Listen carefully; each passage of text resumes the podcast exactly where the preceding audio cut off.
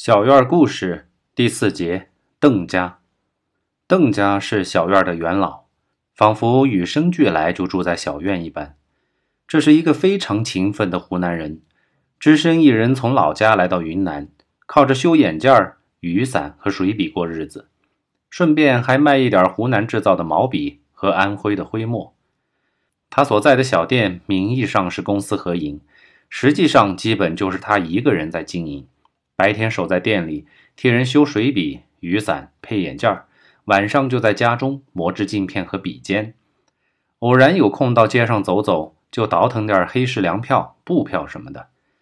在整个小院之中，由于他的头脑灵活，胆子也大，人缘又好，做点什么出格的事情也没有人告发，所以他的日子在小院之中算是比较好过的。看着他一个人整天忙来忙去。院子里的人开玩笑说：“老邓，你成天辛辛苦苦赚些钱来干什么？你一个人花得掉吗？”别看老邓平时笑眯眯的，好像很高兴的样子，但这句话确实捅在了他的心窝子上，由不得他不认真对待。但是小院里的女人都是有夫之妇，未婚女子是稀缺资源，他只好四处托人向外面求婚。后经人介绍。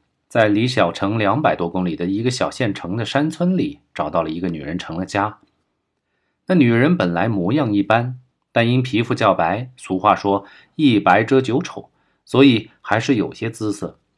之所以成为了当地不容的大龄青年，主要还是因为成分不好。其父被定为地主，解放以来，左一个运动，右一个运动都过去了，偏偏文化大革命这一关没有躲得掉，竟然被活活打死。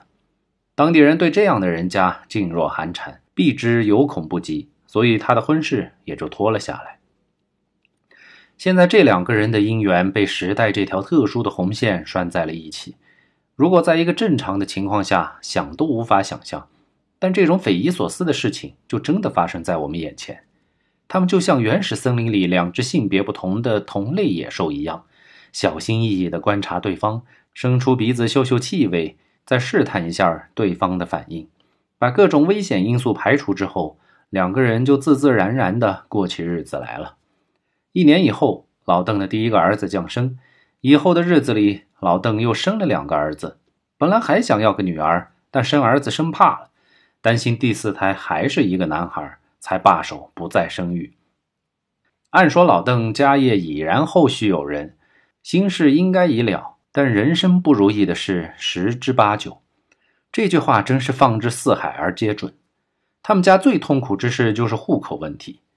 按照当时的政策，所有孩子出生之后落户一律随母亲。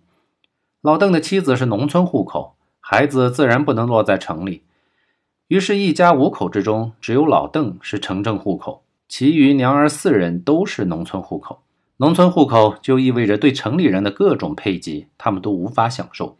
这倒不打紧，老邓可以用钱来弥补。